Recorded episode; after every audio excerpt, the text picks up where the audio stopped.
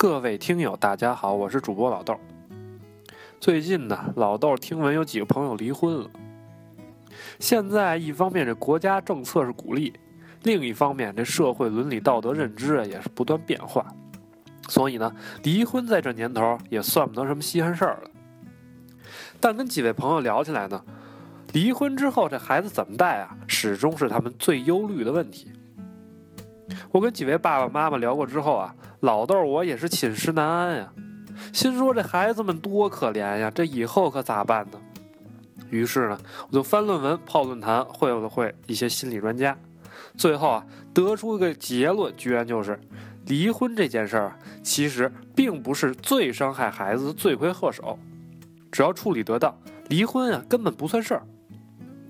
那么具体怎么处理才叫得当呢？我呀，就请您听听我们今天的节目。为了孩子，请离婚。节目开始的时候，咱有必要聊聊这离婚是怎么对孩子造成不良影响的。老豆，我看来呢，最大的问题其实就两条：离得太肉，离得太长。那什么叫离得太肉呢？这就跟咱们国产电视剧里的台词儿一样。每每当这两口子过不下去的时候，不愿离婚的那一方一定会说这么一句话：“离婚了，那孩子可咋办呢？”心理学啊，有句话说的就是：“没有你不敢说的话，没有他人不能听的话。”这句话什么意思呢？孩子最害怕的，莫过于强大如父母都无法承担的一些焦虑。其实，孩子不知道离婚有多可怕，他们对离婚的所有了解都是从父母那里得到的。如果父母觉得离婚很很可怕、很绝望，那么孩子们会同样将自己置于那种难以言状的痛苦之中。很多孩子啊不会听父母的话，但他们却会去感知父母的情绪。如果父母的情绪是糟糕的，那他就会定义这个事情也是糟糕的；如果父母的情绪是稳定的，那他就会定义这件事儿也是稳定的。很多时候，孩子只会因为一件事儿受伤。那就是连父母都崩溃了。在孩子的内心世界，父母就是他在这个世界上最基本的安全感的来源，而比崩溃更可怕的就是不确定感。孩子最怕的就是不确定感、无秩序感和混乱。哪怕你在崩溃的时候告诉孩子你在崩溃，这都可以让孩子对这种状态有一种命名，而这种命名本身会给孩子带来秩序和确定感。所以，离婚某种意义上来说，对孩子也是一种解脱。然后呢，再说说什么叫离得太长，还是电视剧里那金句：“等孩子长大点，咱们再离吧。”这话隐含意思什么呢？为了孩子，咱们就先忍忍，凑合着过吧。那这句话呢，就像巴士底监狱一样，把很多夫妻圈禁在明明已经毫无意义的婚姻牢笼里。但这样真的好吗？很多家长耗着不离的结果，其实就是家庭斗争的不断延续。而有研究指出，对孩子影响最大的一种伤害在于家庭斗争从来不避开孩子。具体影响呢，又分为以下两种情况。第一种，把孩子当武器，夫妻两个毫不避讳孩子，进行激烈的冲突，并把孩子当做自己攻击对方的武器。比如妈妈让孩子在所有家人面前承认爸爸是个人渣；比如父母双方当着孩子的面互相咒骂厮打；甚至比如带着孩子去捉奸等等，这都是把孩子当武器的形式。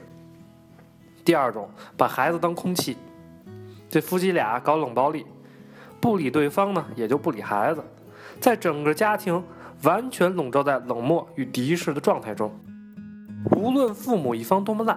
但对孩子来说呢，他们是没有选择余地的。夫妻还可以离开对方，可是对孩子来说，这是他们无法分离的依恋的对象。如果我们不断对孩子灌输他们父母一方是多么的糟糕，就会让他们内化一个失控的婚姻，而这将成为他们一生的婚姻模板。因此，我想说，离婚这件事儿本身对孩子的伤害并不大。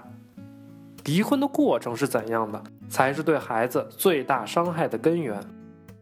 所以呢，在离与不离这个问题上，老豆我的观点是非常明确的：过不下去了，赶紧离，越早越好。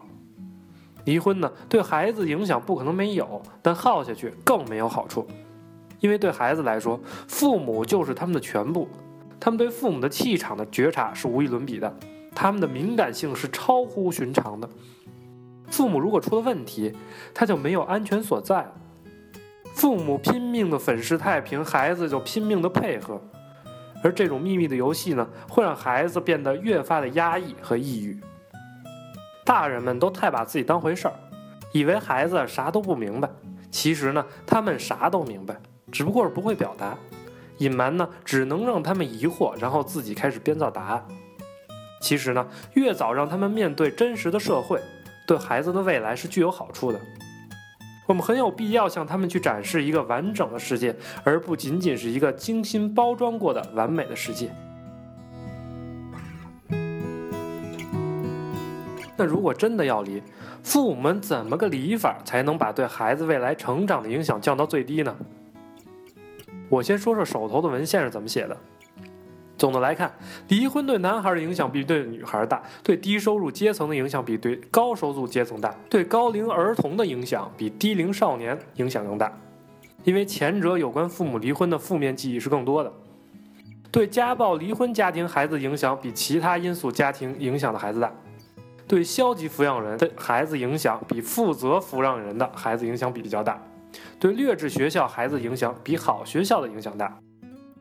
所以呢，如果你是离婚当事人，从大人的方面，老豆我觉得可以参考以下这么几条原则：第一，根据孩子的性别确定抚养权，尽量把抚养权交给与孩子同性别的抚养人；第二，考虑彼此收入，尽量把抚养权交给有钱的。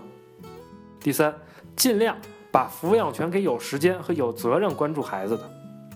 第四，如果决定离婚，就迅速的离婚，不要过多的纠缠。第五，最好将孩子转到更好的学校，让孩子享受更好的教育质量和师友资源。当然呢，以上影响因素的可操作性对当事人来说是依次降低的。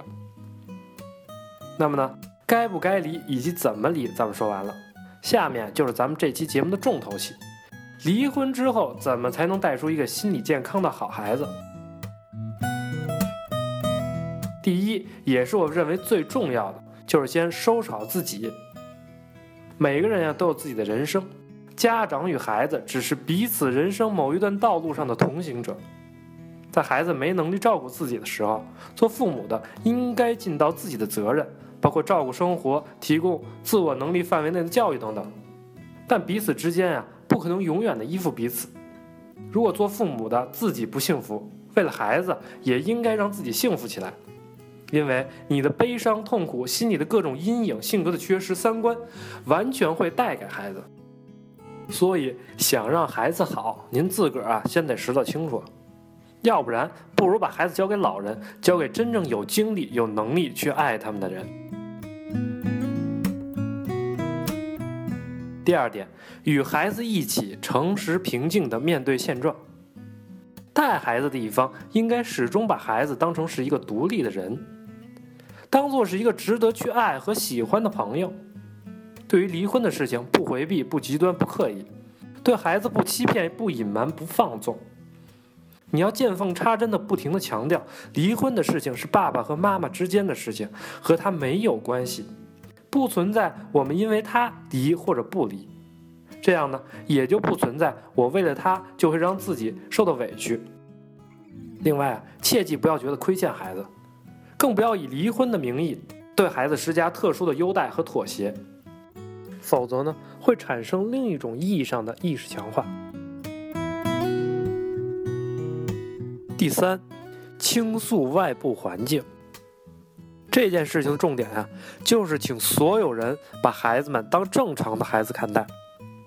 如果有谁在孩子面前跟他说什么“你妈妈自己带你多辛苦啊，以后你要好好孝顺她”之类的话，虽可能是好心，我也请您直接翻脸。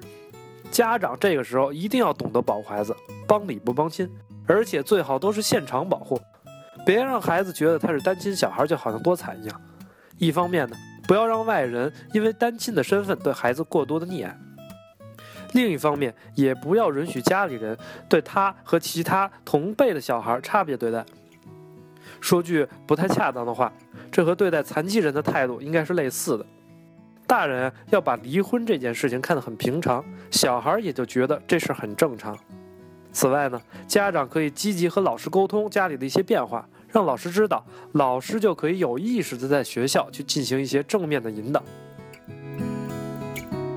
第四，要以身作则，不要放弃爱的权利。家庭有爱，孩子也就有爱。只有以身作则，过好这一生，才能让孩子能够明白父母分开的意义。只有家长自己过得幸福和精彩，孩子才能义无反顾地去追求自己的人生，不受家长情感和物质上的任何羁绊。这个有爱的感觉呢，有时候会觉得有些刻意的营造，但呢又十分的必要。而在这件事情上面，新成员的表态也同样至关重要。尽快度过新家庭的磨合期，需要三个人共同的配合。第五。要用爱浇灌孩子，而不是仇恨。如果要离婚，请确保都深爱孩子。无论怎么讨厌对方，一定要保证用自己的全部的爱去浇灌孩子。如果保证不了，请您交给能够痛爱他们的亲人抚养。孩子留在身边，如果不去好好爱他，而是当做宣泄情绪的工具或者获取利益的工具，是残忍和自私的。另外，请不要说另一方以及另一方家人的坏话。你要跟孩子说，每个人都是爱你的。节目的最后，我看到有个网名 NYLE 的母亲写了这样一段话，特别好，借过来用作结尾。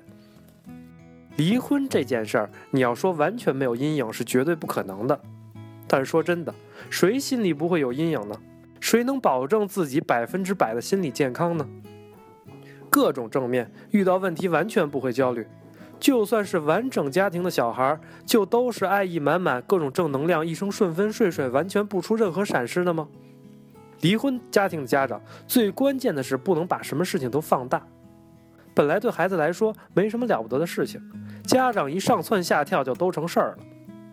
离婚这件事儿最重要的就是别让孩子有抛弃感。大人之间不能抢，抢来抢去啊，容易让孩子骄纵；也不能不管，冷漠心理会受伤。